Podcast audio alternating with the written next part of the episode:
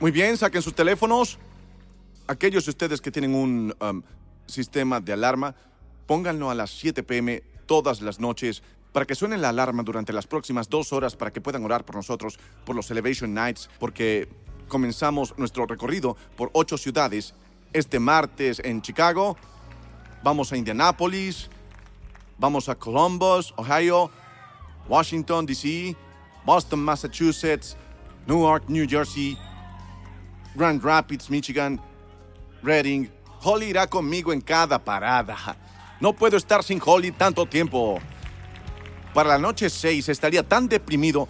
Estaría hablando de todas las escrituras tristes. Estaría predicando de Job y el jardín de Getsemaní. Dios mío, Dios mío, ¿por qué me has desamparado? Sería tan triste si no tuviera Holly. Así que ella, ella estaría allí. Y um, muchas de estas personas se están preparando. Van a compartir con ustedes la canción Ritmo, también en el set de apertura. Ustedes tendrán 12 minutos para hacerlo bien.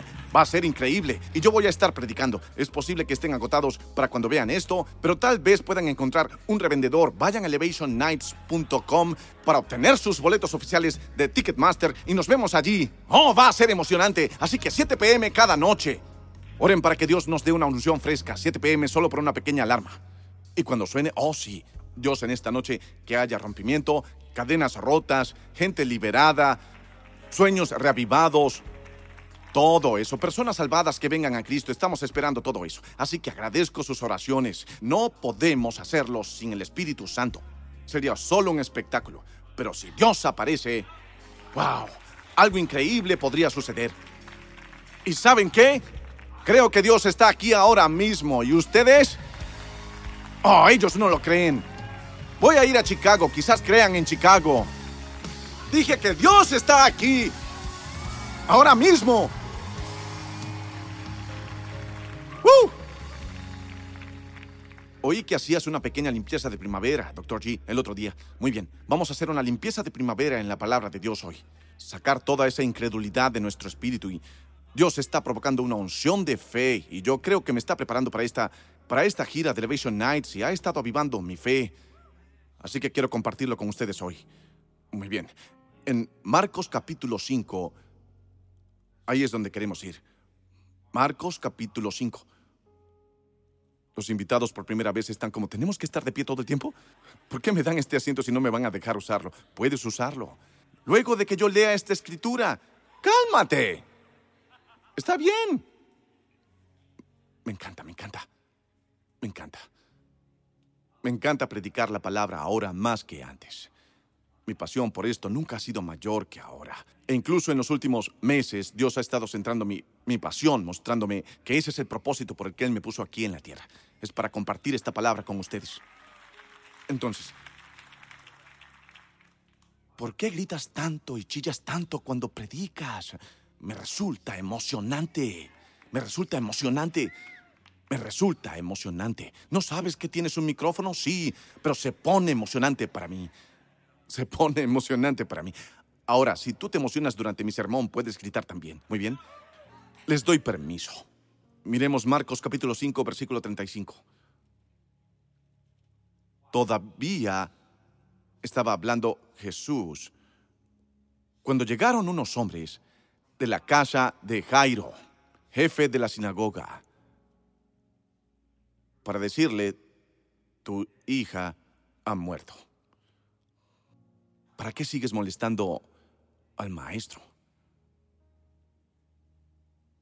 Tu hija ha muerto, dijeron.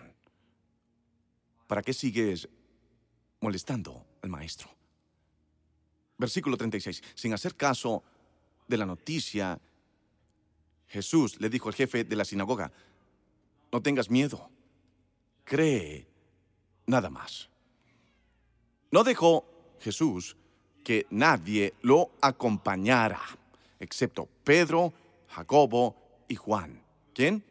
Pedro, Jacobo y Juan, el hermano de Jacobo. Cuando llegaron a la casa del jefe de la sinagoga, Jesús notó el alboroto y la gente lloraba y daba grandes alaridos. Entró y les dijo, ¿por qué tanto alboroto y llanto?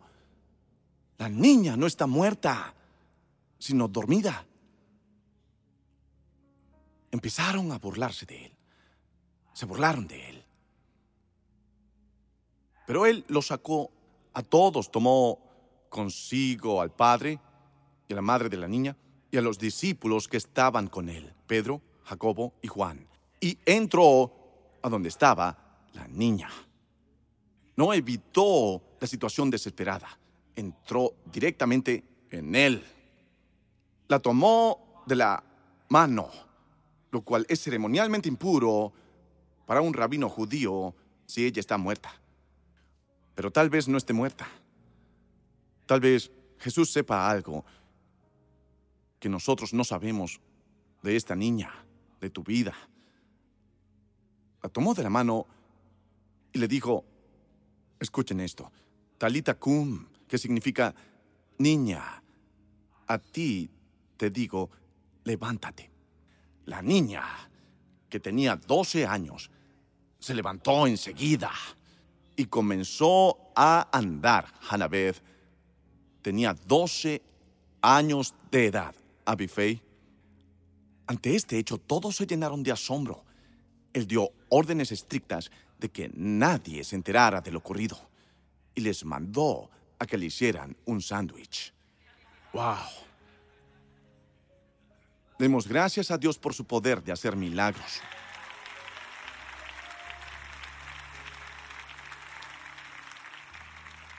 Y lo que quiero decirles hoy como título del sermón es un anuncio sobre sus vidas. Los hechos no son definitivos.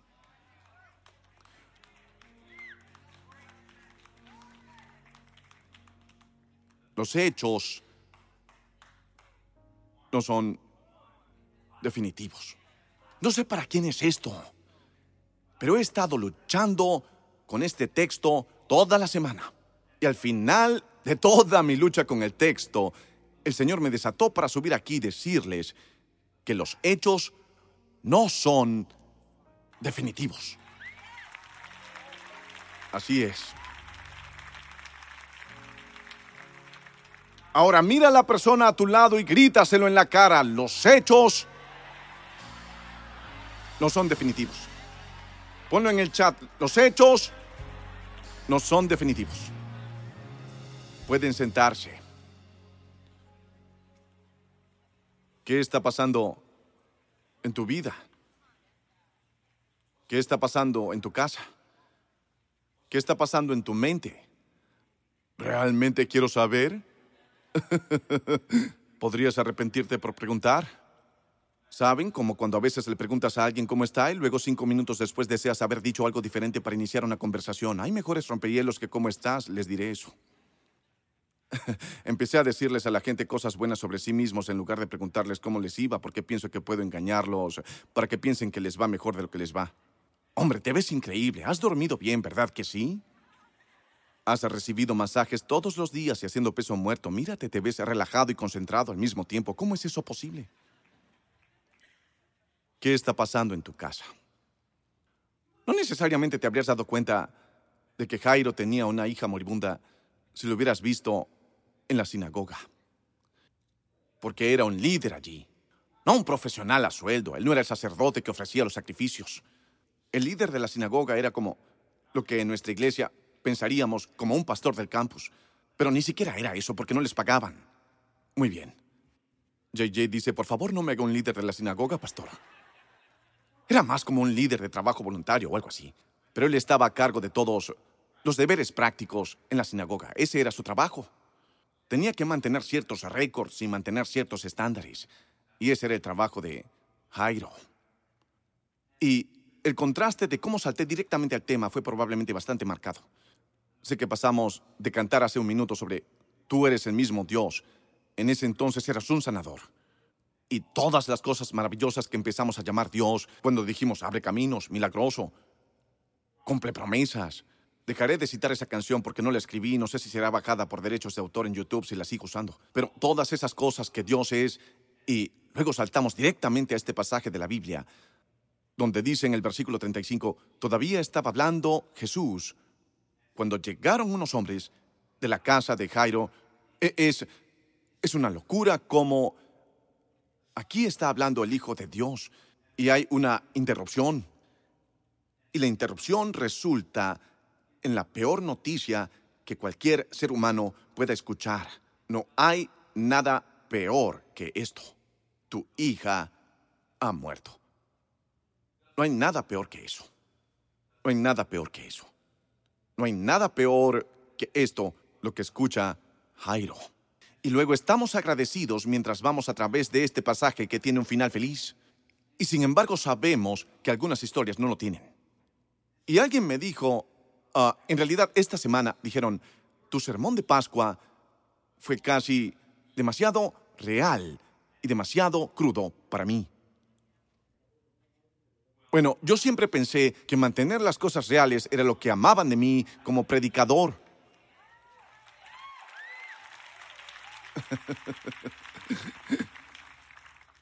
Pensé que si querían ficción encenderían los noticieros.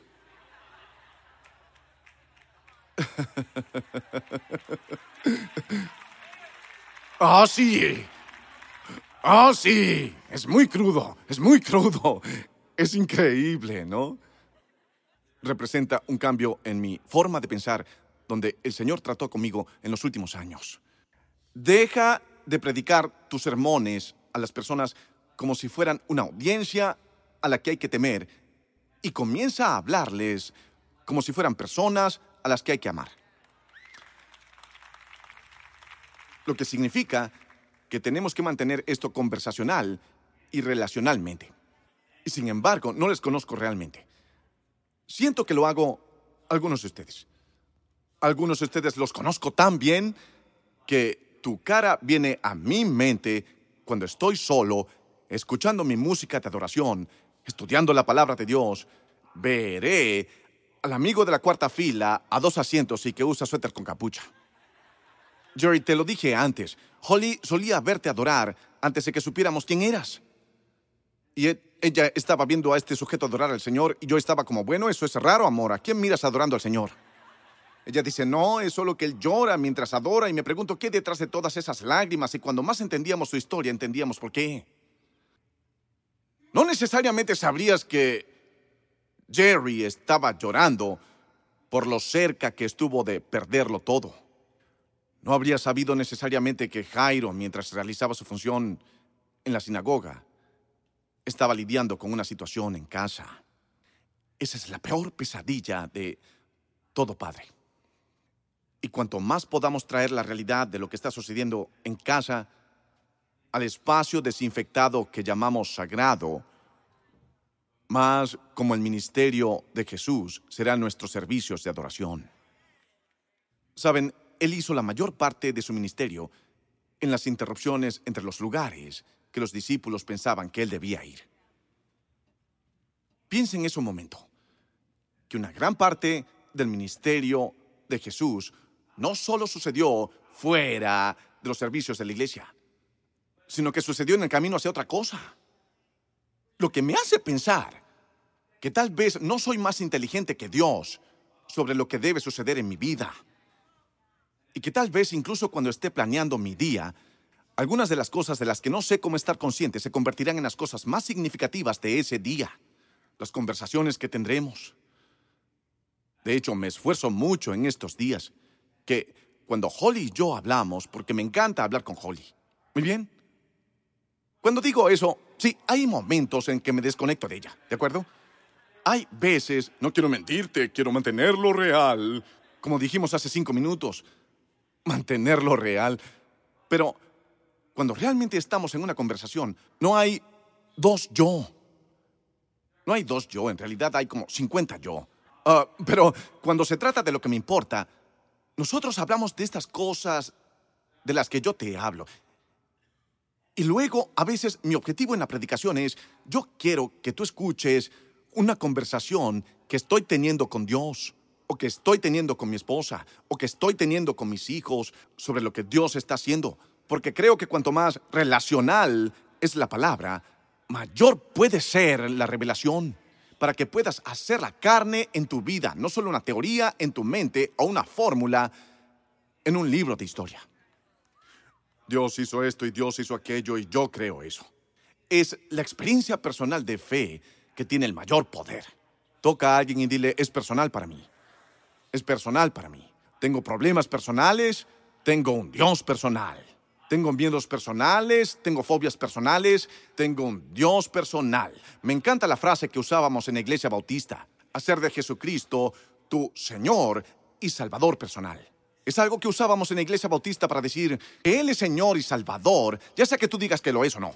Pero cuando se vuelve personal para ti, eso significa que vas a Él para que te salve, no a un frasco de pastillas. Eso significa que vas a Él para que te salve, no a una tarjeta de plástico donde gastas lo que no tienes para comprar lo que no necesitas para impresionar a los que no les interesas, porque ellos hacen lo mismo.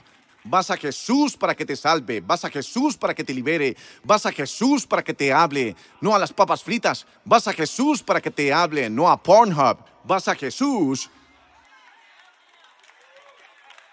Pensé que lo querías real.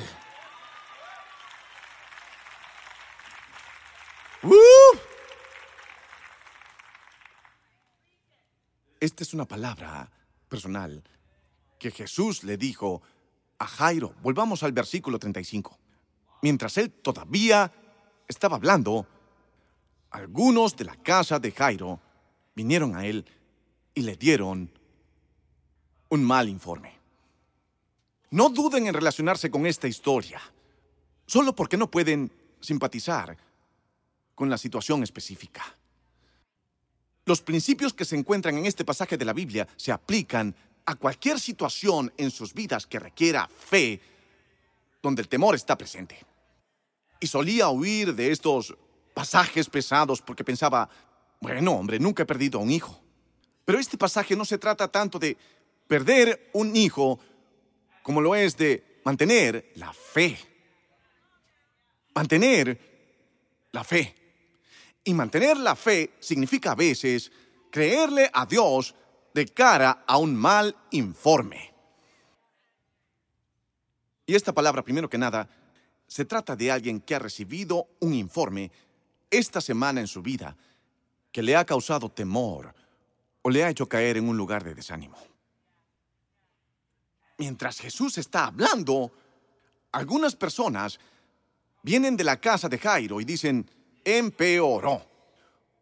Todo el tiempo que has estado parado aquí, a los pies de Jesús, porque no leí esta parte, porque no puedo leerles toda la Biblia cada vez que nos reunimos. Solo tengo que elegir un marco y empezar allí. De hecho, me encantaría, me encantaría hablar con ustedes sobre lo que había en Marcos 4, Marcos 3, Marcos 7, Marcos 8, Marcos 9, Marcos 10, porque todos son buenos. Pero solo para este cuadro de hoy, no les dije que Jairo cayó a los pies de Jesús lo que significa que tuvo que bajar de su alta posición como líder de la sinagoga y ponerse en un lugar bajo a los pies de un rabino que ni siquiera era parte de su religión. La iglesia aún no existía. Jairo era judío, dejando una sinagoga, y vino a Jesús, que estaba fuera del sistema de lo que él conocía como la verdadera religión. Pero esto es lo que aprendí sobre las situaciones desesperadas en tu vida. Las situaciones desesperadas harán que hagas las cosas de manera diferente a como las hacías cuando pensabas que tenías todas las respuestas y todo lo que necesitas y lo tenías todo resuelto. Y ahora el líder está a los pies de un maestro y espera que pueda hacer algo por su hija. Y cada padre que tenga una hija, póngase de pie. Cada padre que tenga una hija que se levante, ¿no harías tú lo mismo? ¿No harías tú lo mismo? ¿No te lanzarías a sus pies? Tu hija se está muriendo. ¿No te lanzarías a sus pies? ¿No harías tú lo mismo por tu hija? Ahora tengo tres hijos, dos niños y una niña. No estoy seguro de si lo haría por ellos, los chicos. Pero para solo bromeo, lo haría por cualquiera de mis hijos. Ahora siéntense. Y Holly y yo hablábamos de esto la otra noche y esta es la conversación que les quiero mostrar. Es solo nuestra conversación. Hablábamos de cómo realmente al final tienes que entregarles a tus hijos a Dios. Debes hacerlo. Ahora, digo, ¿saben que pueden ponerlos en un horario de dormir cuando tienen dos años, pero a los 32?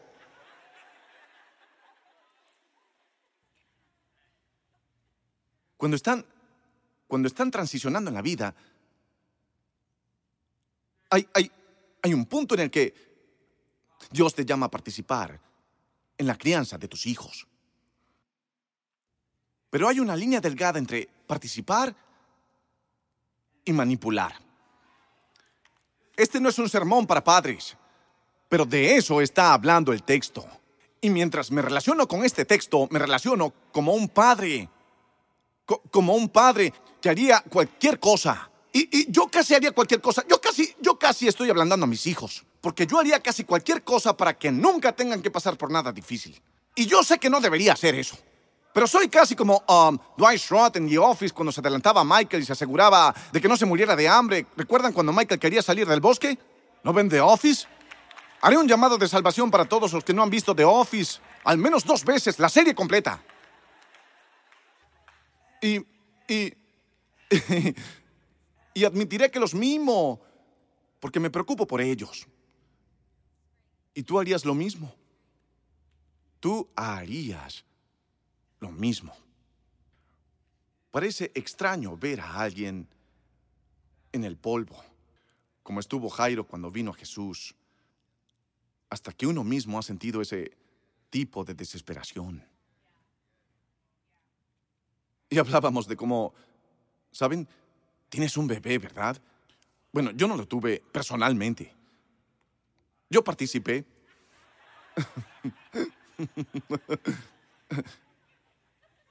Y luego yo, yo pensé, oh, eso es maravilloso. Nacieron sanos, ¿verdad?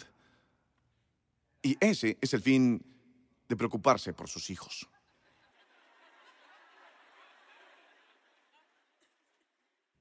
Porque tuvimos al bebé. Está bien, Dios. Estamos bien ahora. No te necesitaremos más. De aquí en adelante, este niño va a ir por el camino que debe ir hacer las cosas que deben hacer, decir las cosas que deben decir. Todo bien, Dios. Gracias por traer este bebé al mundo. Porque tuvimos al bebé y ahora tenemos al bebé. Y ahora que lo tenemos, estamos bien, Dios. ¿Verdad? Es ridículo, tan ridículo como es para ti pensar que confiar en Jesús es algo que haces una sola vez cuando le das tu vida. E incluso el lenguaje, cuidado con el lenguaje. Depositar tu fe en Jesús no es un evento, es una práctica. Es una práctica. Al igual que criar a tus hijos. ¿Debo intervenir aquí? ¿Debería dar un paso atrás allí? ¿Debería dejar que se rompan el trasero en este para que no terminen rompiéndose toda la cabeza en el siguiente? ¿Qué debo hacer aquí? Es como seguir a Jesús es exactamente de la misma manera, porque te encontrarás a ti mismo en momentos de debilidad y momentos de fortaleza, en momentos de conocimiento y en momentos de ignorancia, en momentos altos y momentos bajos. Te encontrarás a ti mismo en cada paso de este viaje, como dijo Jairo, en un área de mi vida soy un líder en un área de mi vida soy el hombre superior en la cadena alimenticia. En un área de mi vida tengo las respuestas. Soy Jairo, el líder de la sinagoga. Pero el día que nos encontramos con Jairo, él no está parado al frente de la sinagoga repartiendo los sacramentos para la gente o revisando la lista al fondo de la sala. Es un papá desesperado a los pies de Jesús.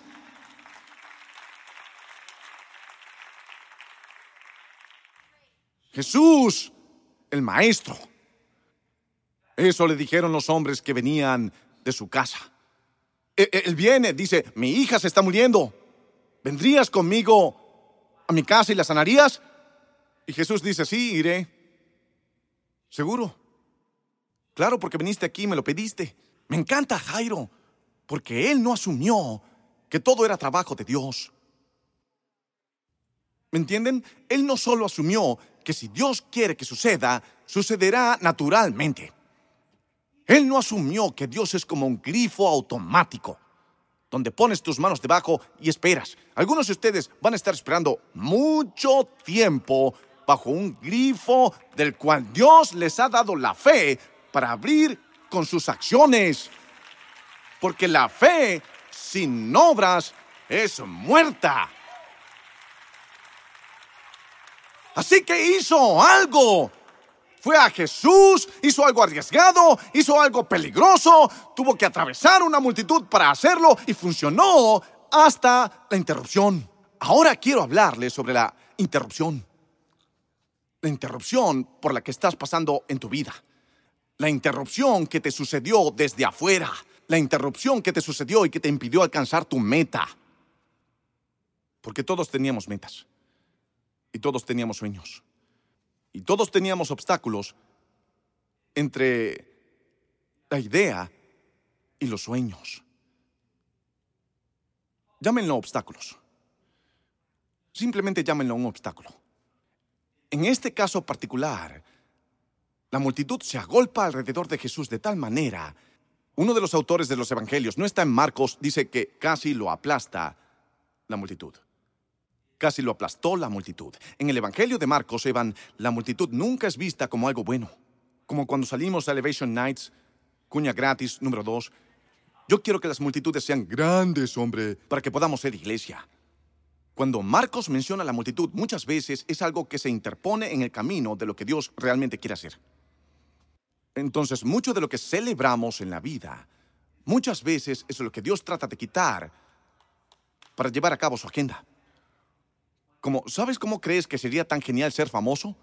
La mayoría de las personas famosas desearían ser anónimas, aunque sea por cinco minutos. Créanme, he hablado con ellos. Ellos hablan de eso. La cosa que perseguí resultó ser una gran distracción. Y en este pasaje hay una mujer. Y si Dios así lo guía, voy a predicar sobre ella en la gira en las próximas dos semanas. Porque ella viene a Jesús a través de la multitud, obtiene un milagro para su situación que ha estado ocurriendo durante 12 años. Tanto tiempo como ha vivido la niña. Y mientras ella está siendo sanada al tocar el borde sucio del manto de Jesús en las calles de Palestina, la hija de Cairo está en casa muriendo. Y así su sanidad desde una perspectiva humana le costó a la hija de Cairo la vida.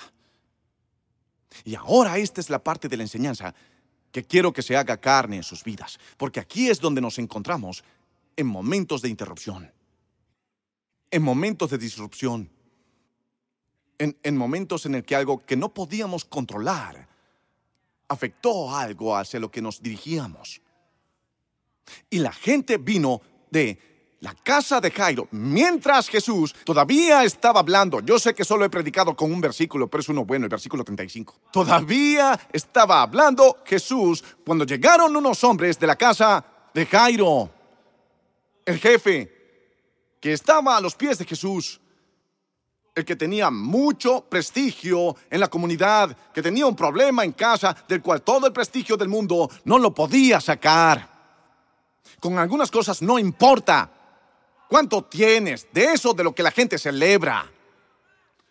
Algo podría suceder en tu vida en este momento que haría que todo lo demás pareciera inútil en comparación. A menudo hago un ejercicio que es como una gratitud inversa donde empiezo a pensar en todo lo que tengo, todo lo que quiero, todo lo que podría hacer, todo lo que debo hacer. Y el Señor me estaba frenando. Y aquí hay una pregunta que me hizo. Y si te ayuda esta semana, bien, espero que te ayude esta semana. Pero realmente me ayuda. El Señor traerá a mi mente a todas las personas que más amo.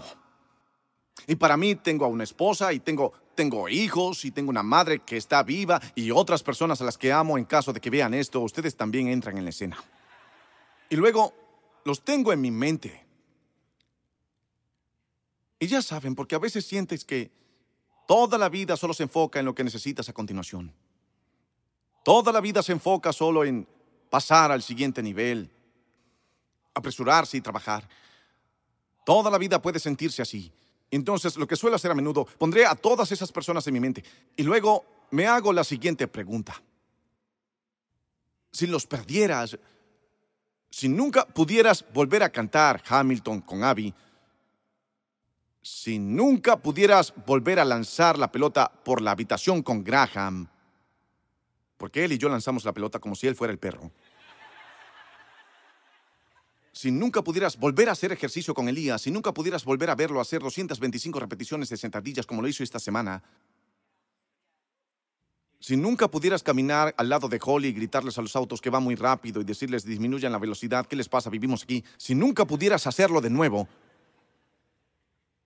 ¿qué darías por recuperarlo? Y yo diría, todo. Y luego el Espíritu Santo dirá, Entonces, ¿qué es lo que ya tienes? Todo. Todo.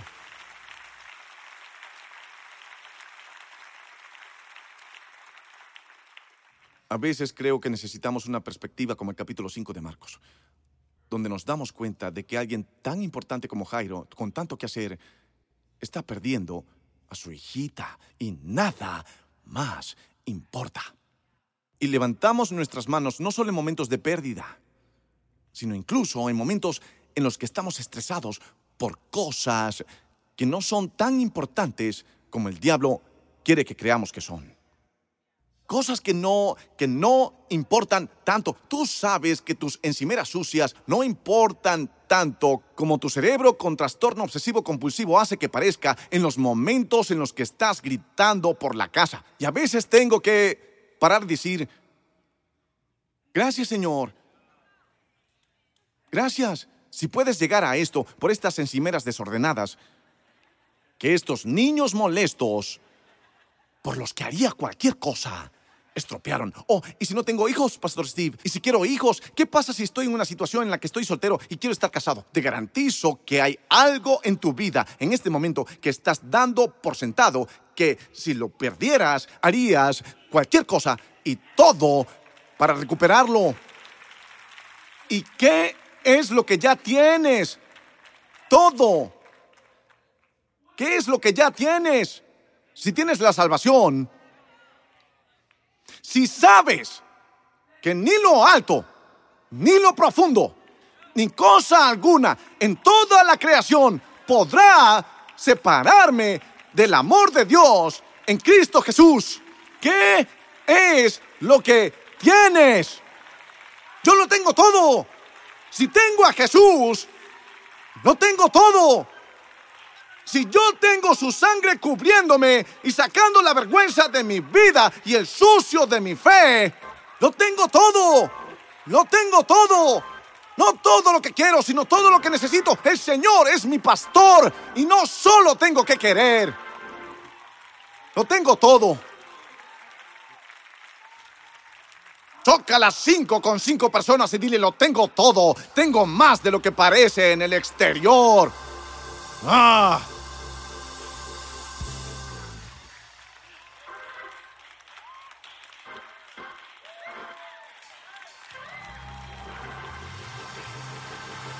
Sí, sí, sí, sí, sí, sí, sí, sí, sí, estoy agradecido. Sí, sí, sí, me alegro de estar vivo. Estoy alegre de estar entre sus números. Estoy alegre. Estoy alegre. Él me sostiene.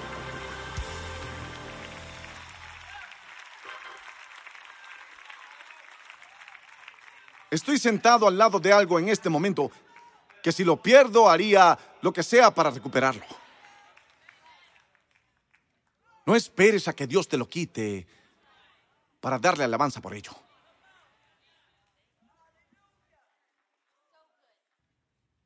Dame mis flores ahora. No las quiero en mi funeral.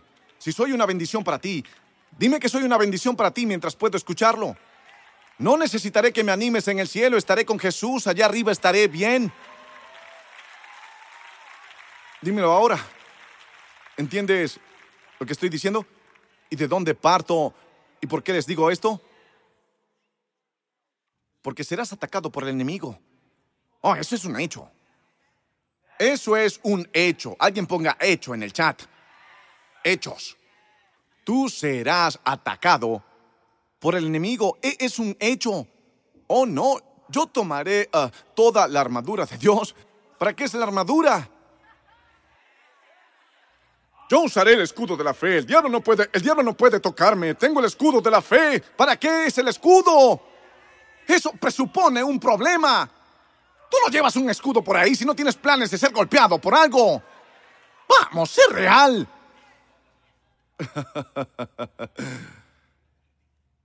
El hecho de que Jesús estuviera hablando no impidió que su hija muriera. El ataque. Esa es otra cosa de la que hablábamos el otro día. Sí que hablábamos de confiar en Dios con sus hijos. Y cómo tienes que hacerlo, no es una elección. Sus, sus dedos serán forzados fuera de ellos en algún punto. Comerán gluten si quieren comer gluten en algún momento.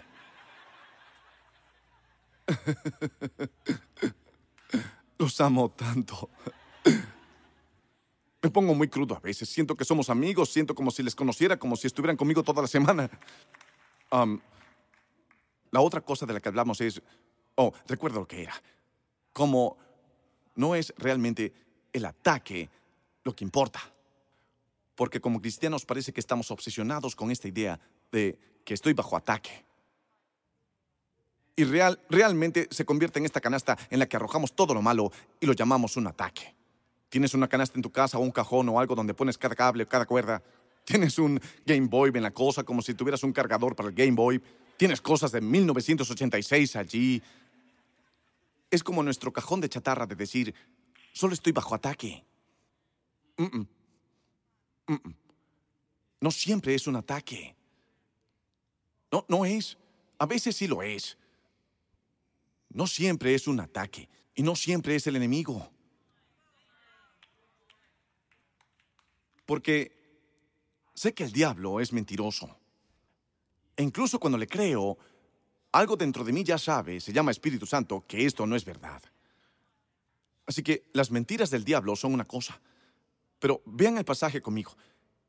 En el versículo 35 no dice que el diablo le dijo a Jairo un mal informe. Dice que todavía estaba hablando Jesús, síganme. Cuando llegaron unos hombres de la casa de Jairo, gente que trabajaba para él, para decirle, tu hija ha muerto. Y entonces le preguntaron, ¿para qué sigues molestando al maestro? Noten cómo le llaman a Jesús, el maestro. Porque para ellos eso es todo lo que él era. Todavía no creían en él. Aún no había muerto, no había resucitado. Estos no eran creyentes en Jesús. Estos eran miembros de la sinagoga que todavía estaban decidiendo qué hacer con Jesús. Entonces, cuando lo llaman el maestro, no están mintiendo, pero sí están limitando.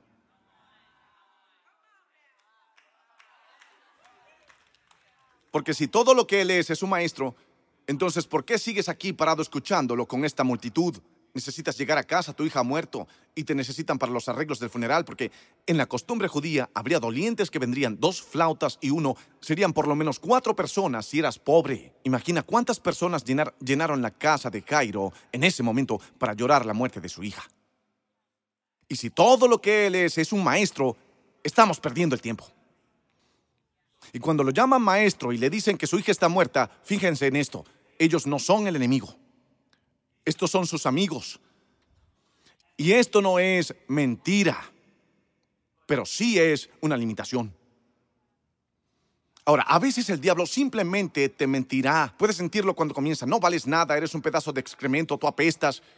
Palabrota, palabrota, palabrota, palabrota. Ese es el diablo llamándote de maneras en las que tú sabes que Dios no te ve así, ¿verdad? Y entonces reprendes al diablo. Ah, te reprendo, diablo, estás muy loco. ¿Crees que voy a escuchar esta basura? ¿Crees que de verdad voy a conducir mi auto contra otro auto ahora mismo porque me siento tan mal que quiero terminar con mi vida? Vamos, diablo, estás loco. Te reprendo en el nombre del Señor. La sangre de Jesús contra ti, Satanás, y todas estas cosas que puedes hacer cuando es el enemigo y cuando es un ataque. Pero en este caso, no es el enemigo y no es un ataque son sus amigos. Y es un hecho. Algunas cosas con las que estás luchando con tu fe en este momento no es mentira. Y eso es lo que lo hace tan aterrador. Es un hecho. Es un hecho. Es un hecho. Hablé con tres personas en esta iglesia anoche. Una diagnosticada con Parkinson esta semana otra con un hijo en la cárcel esta semana. Uno de ellos perdió su trabajo esta semana. No todos son del mismo color de piel. No todos son de la misma edad. Algunos son nuevos en la iglesia, algunos habían estado en la iglesia casi desde que comenzó. Los tres están encarando los hechos. Y no había uno de ellos el que podría decir, el diablo es un mentiroso, repréndelo en el nombre de Jesús. No de buena conciencia. Supongo que puedo decir algunas cosas mágicas al respecto y tal vez se sienta bien durante unos tres segundos. Pero cuando a mi papá le diagnosticaron ELA, yo supe que moriría. era un hecho. ¿No oraste por sanidad? Por supuesto lo hice. ¿Quién no? Pero cuando la sanidad no sucedió, todo lo que me queda son los hechos. Ahora, ¿cómo puedo estar al teléfono con alguien que acaba de recibir un diagnóstico de Parkinson y decir, todo va a estar bien? No tengas miedo. Solo cree. Yo no digo eso cuando llama a la gente. No siento que tengo el derecho de decirte que no tengas miedo. Y realmente no siento que tenga el derecho de decirte que solo creas. Porque yo lucho con creer también. Y el Señor gentilmente me reprendió esta semana y dijo, yo estaba, te diré que fue. Fue tan tonto. Esto es lo que dejaría fuera de mis sermones si tuviera sentido común. Una señora venía a sacarme una muestra, una muestra de sangre. ¿Sí? Esto no es una gran cosa. Y ella no apareció. Y tuve un momento tipo jardín de Getsemaní. Porque cuando te sacan la sangre, no puedes tomar ni cafeína ni comida. Y para poder estar despierto por dos horas sin cafeína... Oigan, todos tenemos que cargar nuestra cruz. ¿Acaso Jesús debe llevar la cruz solo? ¿Estabas allí cuando crucificaron a mi Señor? Y tan rápido como pude empezar a quejarme, esta señora, ¿qué le pasa? Ella arruinó mi día entero, interrumpió mi día entero. Ahora mi día entero está mal. Todo está arruinado. Ni siquiera pude hacer mi práctica de gratitud esta mañana porque esta señora arruinó mi, mi, extracción de sangre. Y el Señor dijo, ¿preferirías ir a una quimioterapia? Y eso me hizo callar.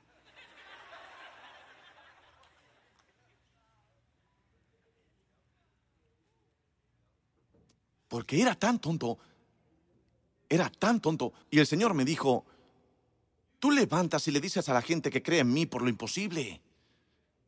Y tú ni siquiera puedes aguantar lo incómodo. Cuando Mike estaba trabajando en mí una vez, estaba trabajando en mi hombro, él dijo, ¿cómo es el nivel de dolor que sientes cuando haces eso? Dije, insoportable. Él dice, ¿insoportable? Era la primera vez que trabajaba en mí. Mike Dannenberg, búsquenlo, él hace muy buen trabajo. Él dijo, ¿insoportable? ¿Insoportable? Y dije, muy bien, incómodo. Sí, porque esta historia nos da un gran regalo de perspectiva. De perspectiva para saber que incluso cuando era tan malo, vean lo que Jesús le dijo a Jairo. Versículo 36. Este es un principio poderoso y una dinámica de fe que obra en tu vida en cualquier momento que decides aplicarlo. Él dijo, no tengas miedo, cree nada más. Puedo entender que digas esto si se trata de una araña. Esto no es una araña, gente. Y por cierto, la araña se arrastró entre las colchonetas cuando estaba entrenando esta semana y yo estaba allí haciendo los ejercicios en las máquinas y me adelanté como 15 pasos adelante y dije, así es como voy a morir. Va a ser por una picadura de araña en el suelo mientras hago ejercicios en las máquinas y trato de estar saludable y una araña se acercará sigilosamente y me morderá y podía ver cómo se me pudre la piel. Ya podía ver un agujero en mí. Les digo, es una locura lo lejos que puede llegar tu mente. Pero vean, vean, vean, vean, lo estoy haciendo gracioso porque no quiero que pensemos que lo que dijo Jesús es solo para la situación más desesperada. Lo que dijo tiene implicaciones en su situación diaria. Entonces, si puede decirle eso a un hombre que acaba de recibir un informe, su hija ha muerto. Y si Jesús, esto es lo que decimos creer acerca de Jesús, Él es el Salvador del mundo, Él es el gran yo soy, Él es el agua viva, Él es el buen pastor, Él es todas estas cosas que decimos que es, Él es el príncipe de paz, el rey de reyes, el alfa y el omega, la última palabra del cielo, el gran sumo sacerdote, el cordero de Dios y el león de la tribu de Judá. Si creemos que todo eso fue dicho a un hombre que perdió lo que más amaba por el que ve y sabe todo. No tengas miedo. Cree nada más.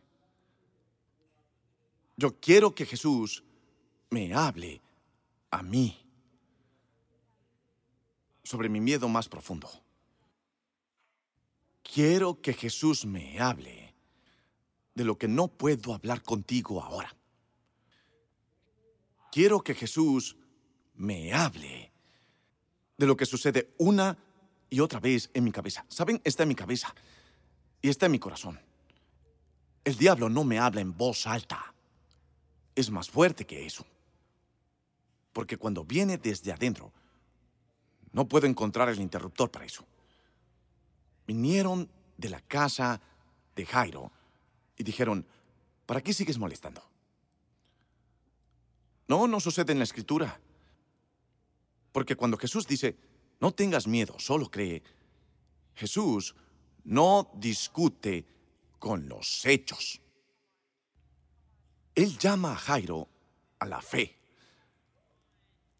Así que esto es para todos los que piensan, bla, bla, bla, bastones de caramelo, Jesucristo y Maury Povich, la Biblia no es más que toda esta dinámica y dramatismo. No, no, no, no, no, no. Él no niega nada de lo que ellos dijeron. De hecho, en el versículo 36, muy poderoso, dice, sin hacer caso de la noticia, ¿lo ven? Sin hacer caso de la noticia. Y es interesante. Hagamos eso, Abby, hagamos eso sin hacer caso de la noticia. Yo lo escribí. La palabra griega que Marcos usa aquí es una palabra brillante. Tiene tres significados diferentes, no uno solo, tiene tres significados distintos donde dice que Jesús no hizo caso cuando decían, ¿por qué molestarse? Porque ella estaba muerta. Lo siento. Bien.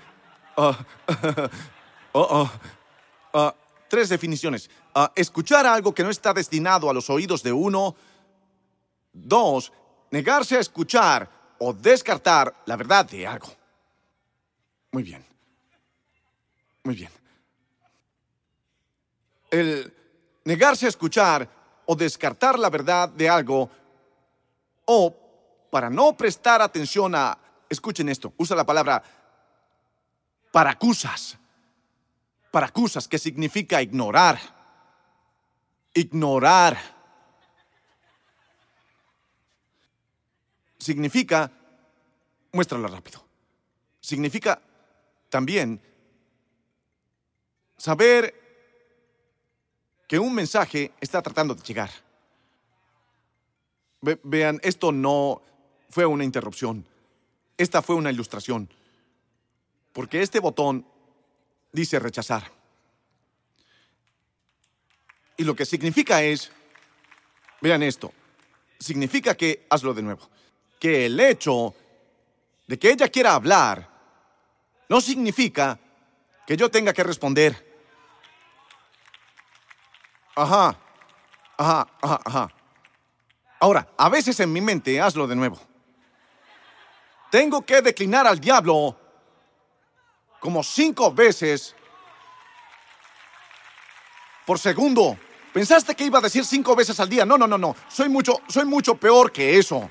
Mi mente es mucho, mucho más loca que eso. Significa, hazlo de nuevo, que ella está diciendo, quiero un FaceTime contigo y tengo que tomar una decisión en este momento. Declinar, declinar, declinar, declinar o aceptar. Tú estás tomando esta decisión cada vez. Tan tararán tan tan tan tan tan tan tan tan. Ese es el diablo. Tan tararán tan tan tan tan tan tan tan tan. Tan tan tan tan tan tan. Ah, yo encontré el botón de declinar que dice para Q SAS. Eso significa que escuché lo que dijiste, hazlo de nuevo. Escuché que me dijiste que se acabó. Simplemente elijo creer que no tengo que aceptar este mensaje solo porque está sonando. De hecho, de hecho, algunos de ustedes necesitan decirle al diablo, antes de dejar este servicio, escuché lo que dijiste, pero te declino. Te escuché decirme, acuéstate y muere en el valle de sombra de muerte, pero yo declino. Yo declino. Yo declino. Este es el declinar divino. Oh sí, es saber que mayor es Él que está en mí que el que está en el mundo. Y, y, ahora, ahora, ahora, oye, oye, oye, vamos, vamos, vamos, listos, listos. No es que Jesús no le escuchó. Él simplemente no respondió. No es que no sepas que estás quebrado. Es solo que eso no te define. Porque estás demasiado ocupado avanzando en fe hacia lo que Dios te llamó. Incluso de mí mismo. Yo me acepto a mí mismo porque Dios me acepta. Yo sé que soy difícil. Sé que tengo un largo camino por recorrer. Sé que soy egoísta a veces, pero todavía les estoy predicando estos sermones porque me niego a ser definido por lo que no soy cuando el gran yo soy vive dentro de mi espíritu y me da vida a mi cuerpo mortal. Jesús dijo, no puedo hablar ahora, no puedo hablar. Oí lo que dijiste, te escucho, son habladores ruidosos, al igual que Holly. Holly es la habladora más ruidosa del mundo. No peleamos por muchas cosas, pero peleamos por esto. Porque cuando estamos en público, digo, baja el volumen, amor. Algunas personas saben quiénes somos. Sé que no somos súper, súper famosos, pero es suficiente para que la gente pueda oírnos. No quiero que todos, todas estas mesas nos escuchen hablar sobre las cosas. No es que estemos hablando de nada malo, pero a veces no quiero que se enteren de todo lo que pasó en nuestra casa esta semana. Así que estoy como, baja el volumen. Ella dice, ¿por qué me dices que baje el volumen? Y yo digo, porque no quiero que nadie escuche lo que estamos hablando. No quiero que escuchen. ¿Ah? Lo que estamos diciendo en esta comunicación privada entre nosotros. Y por eso cuando Jesús llegó a la casa, mandó fuera de la habitación a todos los que hacían ruido.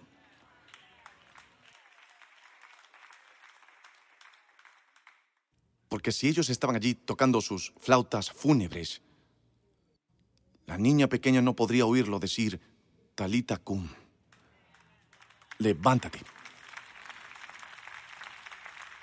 Bien. ¿En qué habitación estás ahora? ¿A qué informe te enfrentas?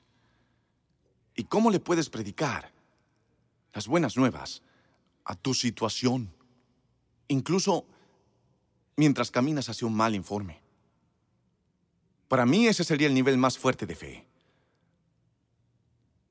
saber qué pasó o pudo pasar lo peor. Para la mayoría, el diablo ni siquiera tiene que hacerlo, solo tiene que amenazarnos con eso. Y para mí eso es raro porque ¿no deberíamos al menos hacerle trabajar por nuestra fe si él quiere quitárnosla? Bueno, puedo compartir eso en este entorno, lo haré luego. Recuérdenme en la reunión de personal que comparta algo sobre eso, lo haré después. No puedo hacerlo, gente, porque esto va en línea. Si solo fuéramos nosotros lo haría, pero lo compartiré en otro momento cuando sea más apropiado. Pero el Señor trajo algo a mi mente donde estuve a punto de rendirme ahora. ¿Tienen tiempo para una cosa más? E, en la declaración que Jesús le hace a Jairo, no tengas miedo, solo cree, no hay indicios de que Jairo haya dejado de creer. Pero Jesús sabe que eso es lo que sucede naturalmente en la vida. ¿Crees que se vuelve más fácil confiar en Dios cuando envejeces? Se vuelve más difícil subir escaleras y confiar en Dios a medida que envejeces.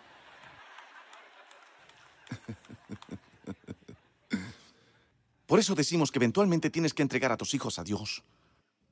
Eventualmente debes dar tus hijos a Dios. Eventualmente tienes que entregar tus problemas a Dios. Tienes que darle la parte de ti mismo que no puedes controlar a Dios. Eventualmente. Y ahora has llegado a ese punto en el que dice solo cree. ¿Creer qué? ¿Creer qué? Él no tiene precedentes de resurrección para creer. Recuerden, él todavía piensa que Jesús es un maestro y puede que sea un sanador. Pero de ninguna manera lo ve capaz de levantar, levantar a los muertos. Y entonces va hacia algo que espera sin siquiera saber que es posible.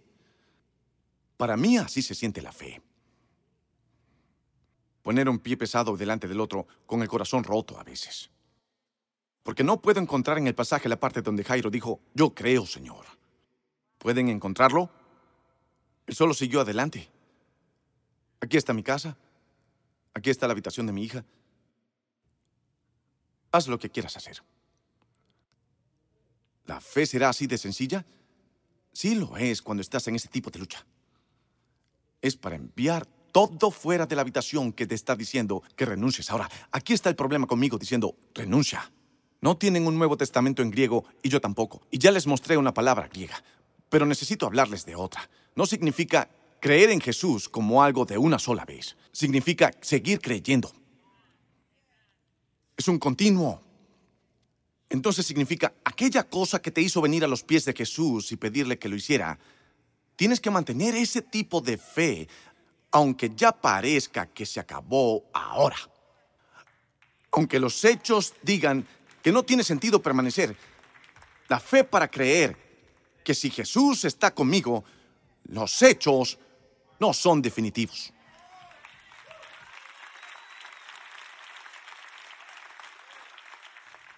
Los hechos son los hechos, es lo que es. Hice lo que hice, estoy donde estoy, tengo que hacer lo que tengo que hacer. No puedo orar para que todo desaparezca negándolo y cerrar los ojos y esperar el rapto. Los hechos son los hechos. Pero ¿estás alimentando más hechos a tu espíritu que fe a tu espíritu? ¿Recuerdan cuando comenzó el COVID y pusieron un número de muertos en la pantalla para que lo viéramos? Eso es diabólico. Eso vino del abismo del infierno mientras mirabas el conteo de muertos en la pantalla porque todo lo que hacía era alimentar su miedo. No te hizo hacer algo diferente. Después de cierto punto, todo lo que hizo fue debilitar tu fe, no fortaleció tu intelecto. Y cada vez que le digo a la gente, yo no miro las noticias, me miran con los ojos en blanco como, oh, eres un ignorante. Pero sería mejor para mí ser un ignorante que estar loco. Y así es como me siento cuando alimento mi miedo con cada pantalla disponible, con cada transmisión disponible. Porque los hechos no te hacen libre, la verdad lo hace y Él es la verdad. Incluso cuando los hechos están en su contra, hay más conmigo que contra mí. Abre tus ojos, dijo el profeta. Los hechos no son definitivos. Los hechos no son definitivos. Los hechos no son definitivos. Deprimido no es tu nuevo tipo de personalidad. Los hechos no son definitivos. El divorcio no es lo que va a estar escrito en tu lápida. Los hechos no son definitivos. Dios todavía está trabajando en ti. Comenzará una buena obra. No sé a quién estoy predicando, pero los estoy llamando a salir de los hechos y a entrar en su fe para seguir creyendo para seguir creyendo. Leí que cuarenta y tantos millones de personas en alguna encuesta renunciaron a sus trabajos desde el 2021, que es mucho más alto. Como sabemos, este término que hemos llegado a decir, no la gran recesión, sino la gran renuncia. Y no es mi función hablar contigo sobre si deseas mantener tu trabajo o no. Pero cuando se trata de tu fe, he notado que mucha gente hará lo que ahora se llama una renuncia silenciosa. La renuncia silenciosa es cuando odias tu trabajo, pero lo necesitas. Entonces te quedas, pero apenas. Es una renuncia silenciosa. Renuncia silenciosa. En este momento Jairo no está a punto de negar a Cristo. Eso es lo que Pedro hizo más tarde. Por cierto, Pedro, Jacobo y Juan, Pedro era el más ruidoso de la mesa y él fue el más ruidoso en la fogata negando a Cristo. Juan estaba recostado sobre Jesús en la mesa, en silencio, y luego se paró en silencio junto a la cruz para cuidar de su madre.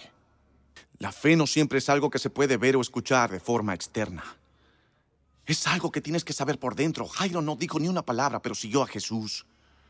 No dijo ni una palabra, pero siguió a Jesús. No sé para quién es esta palabra, pero no estás a punto de negar a Cristo. No estás a punto de entrar en la oficina de Dios y decir, renuncio. Ya no quiero ser más tu hijo. No estás irrumpiendo en el trono del cielo diciendo, Dios, te odio Y estoy amargado contigo. ¿Y por qué te llevaste a mi mamá tan pronto? ¿Y por qué me está pasando esto a mí? Y pensé que me prometiste que me ayudarías. Y no he sentido tu presencia. No estás diciéndolo. Es un abandono silencioso. Eso sucede en las relaciones todo el tiempo. No bloqueo tu número, pero remuevo mi corazón. Ocurre en los matrimonios todo el tiempo. No dejo de venir físicamente a casa. Pero nadie está emocionalmente en casa. Y el mensaje de este texto es para alguien que está renunciando silenciosamente a Dios. Es comprensible que Jairo diga, no importa, ¿por qué molestarse? Después de todo, eso es lo que todos en su casa le están diciendo. Eso es lo que sugieren los hechos.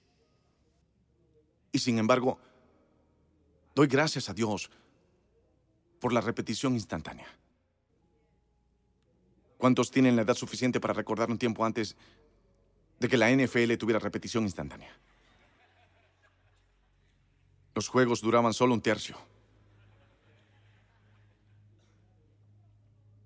Y hay quienes no les gusta la repetición instantánea porque ahora cuando ocurre una jugada en el campo, si la juzgan mal o si el entrenador cree que la juzgaron mal, podría lanzar una bandera de desafío.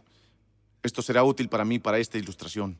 Y él podría decir, oye, yo sé lo que dijiste en el campo, pero creo que tienes que darle otra mirada. Algunas personas no les gusta la repetición. A mí me encanta.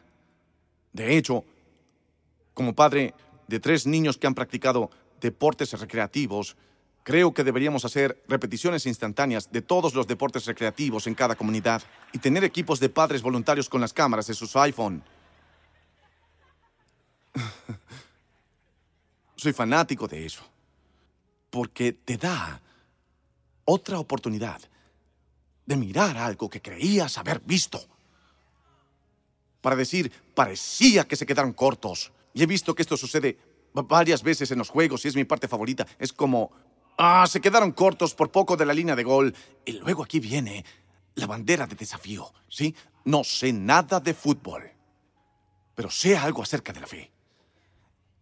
Y el Señor me dijo hoy que tirara una bandera y les dijera que lo que pensaron que se acabó y lo que pensaron que no tenía esperanza y lo que pensaron que no tenía, tenía sentido Ven porque Jesús todavía está conmigo. Oh Dios, tengo que terminar este mensaje. Si Jesús todavía estaba con una cosa que Jairo tenía que saber, si Jesús hubiera terminado, se habría ido.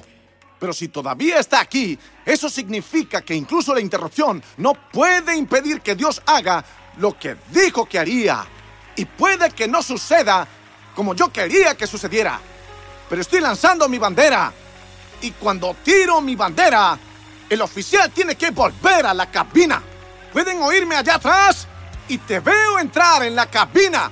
Y entra a tu lugar de oración y pídele a Dios que te muestre desde otro ángulo. Veo a Jesús caminando en esta iglesia hoy con una camisa a rayas como un oficial para avisarle al diablo después de una revisión adicional. Vinieron a la iglesia hoy pensando, ¿por qué molestarse? vinieron a la iglesia hoy con el corazón tan abatido que ni siquiera aplaudirán ahora. Pero después de una revisión adicional, se anula la decisión sobre el campo. No, no, se lo perdieron. Está anulado. Ella no está muerta. Ella está durmiendo. No es el final. Es un nuevo comienzo. Los hechos no son definitivos. Dios tiene la última palabra. Vamos, vamos. Ponte en tu cabina y, pídele a Dios que te muestre desde su perspectiva. Estoy en la cabina ahora mismo. Lo siento, gente. No puedo hablar ahora. Estoy en la cabina ahora mismo. Estoy viendo esta situación de nuevo ahora mismo. Tengo que ver algo que no vi antes. Necesito saber algo que no puedo saber con mis ojos. Lo siento, no te odio, pero estoy en la cabina ahora mismo. Y una palabra de Jesús puede anular cualquier situación sin esperanza. Dejen de poner más fe en los hechos que en Dios.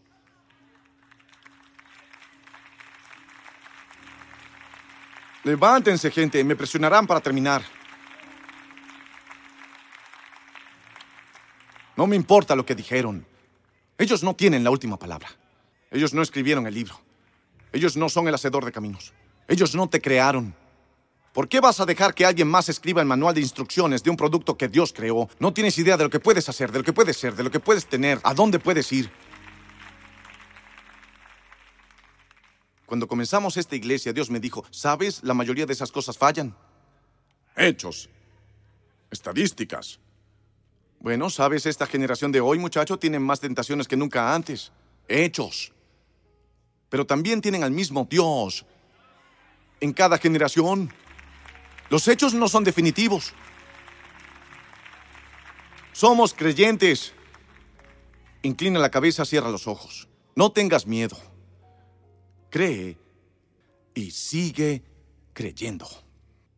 Quiero darle una invitación a las personas que han renunciado silenciosamente a las promesas de Dios. Aún eres un seguidor de Cristo. No estás denunciando tu fe. No hiciste transición a otra religión. Solo comenzaste a salir del trabajo antes de tiempo.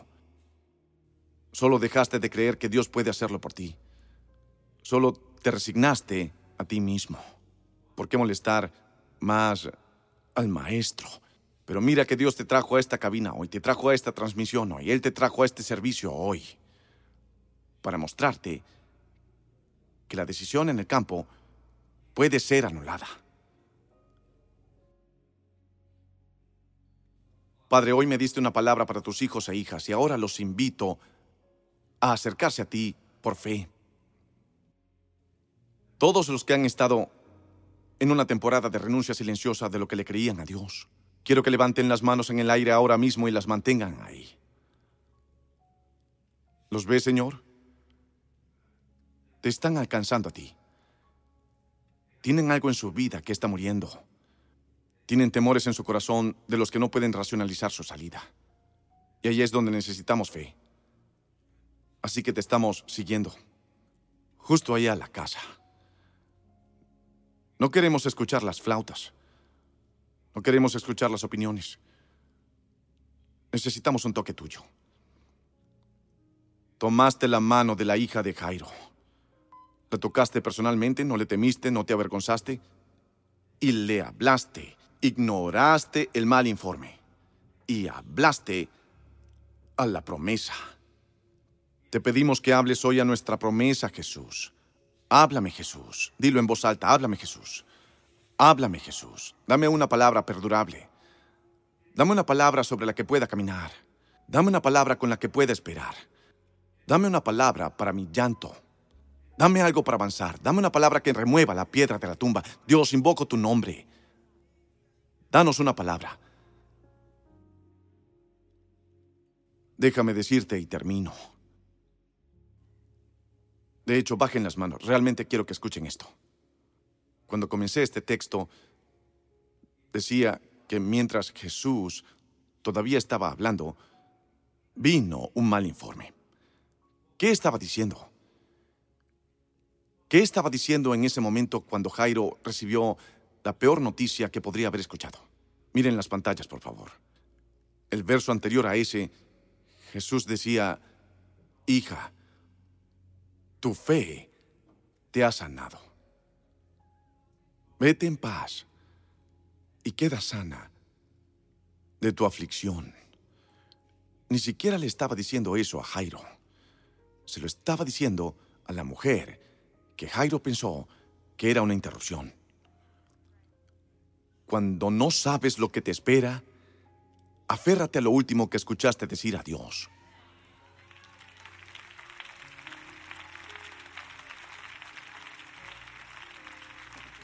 Porque creo que cuando llamó a esa mujer hija, le hizo saber a Jairo, mi hija también pertenece a Dios. Y puedo darle a Dios esta situación. Tienes que dárselo a Dios. ¿Qué más vas a hacer? Ya no puedes controlarlo, tienes que dárselo a Dios. Dáselo de buena gana. Solo déjalo justo delante de Él hoy. No quería dejarte colgado ahí porque en el servicio cantamos el viejo himno Yo rindo todo. Y la gente tuvo ese momento para dárselo a Dios. Y yo quería que tuvieras ese momento también. Aunque no estamos juntos en habitación en este momento, pero solo quería tomarme un momento y decir cualquier cosa que necesites entregar a Dios. A veces el mejor acto de fe es rendirlo. Sí, hay momentos en los que tenemos que hacer algo, pero hay momentos en los que solo tenemos que dar el siguiente paso y confiar en Dios por el resultado y saber que Jesús está con nosotros. ¿Y qué es eso que necesitas entregar a Dios antes de desconectarte y volver a tu ruidosa vida cotidiana y escuchar todas las voces? ¿Qué es eso que necesitas darle a Dios ahora mismo? ¿Lo pondrías en los comentarios? Haznos saber. Nuestro equipo orará por ti esta semana y creerá en Dios contigo por aquello que más importa para ti. Recuerda, tienes que alimentar aquello por lo que estás creyendo. Y quiero que tú tomes las decisiones esta semana. No solo se lo voy a dar a Dios, voy a alimentar mi fe y tal vez voy a ir a este mensaje de nuevo. Esta vez oirás cosas que no oíste la primera vez, o tal vez solo para ensayar la palabra que escuchaste en tu corazón. Los dejo con estas palabras de Jesús. No tengas miedo. Solo cree, Él está contigo. Te amamos. Te veo pronto.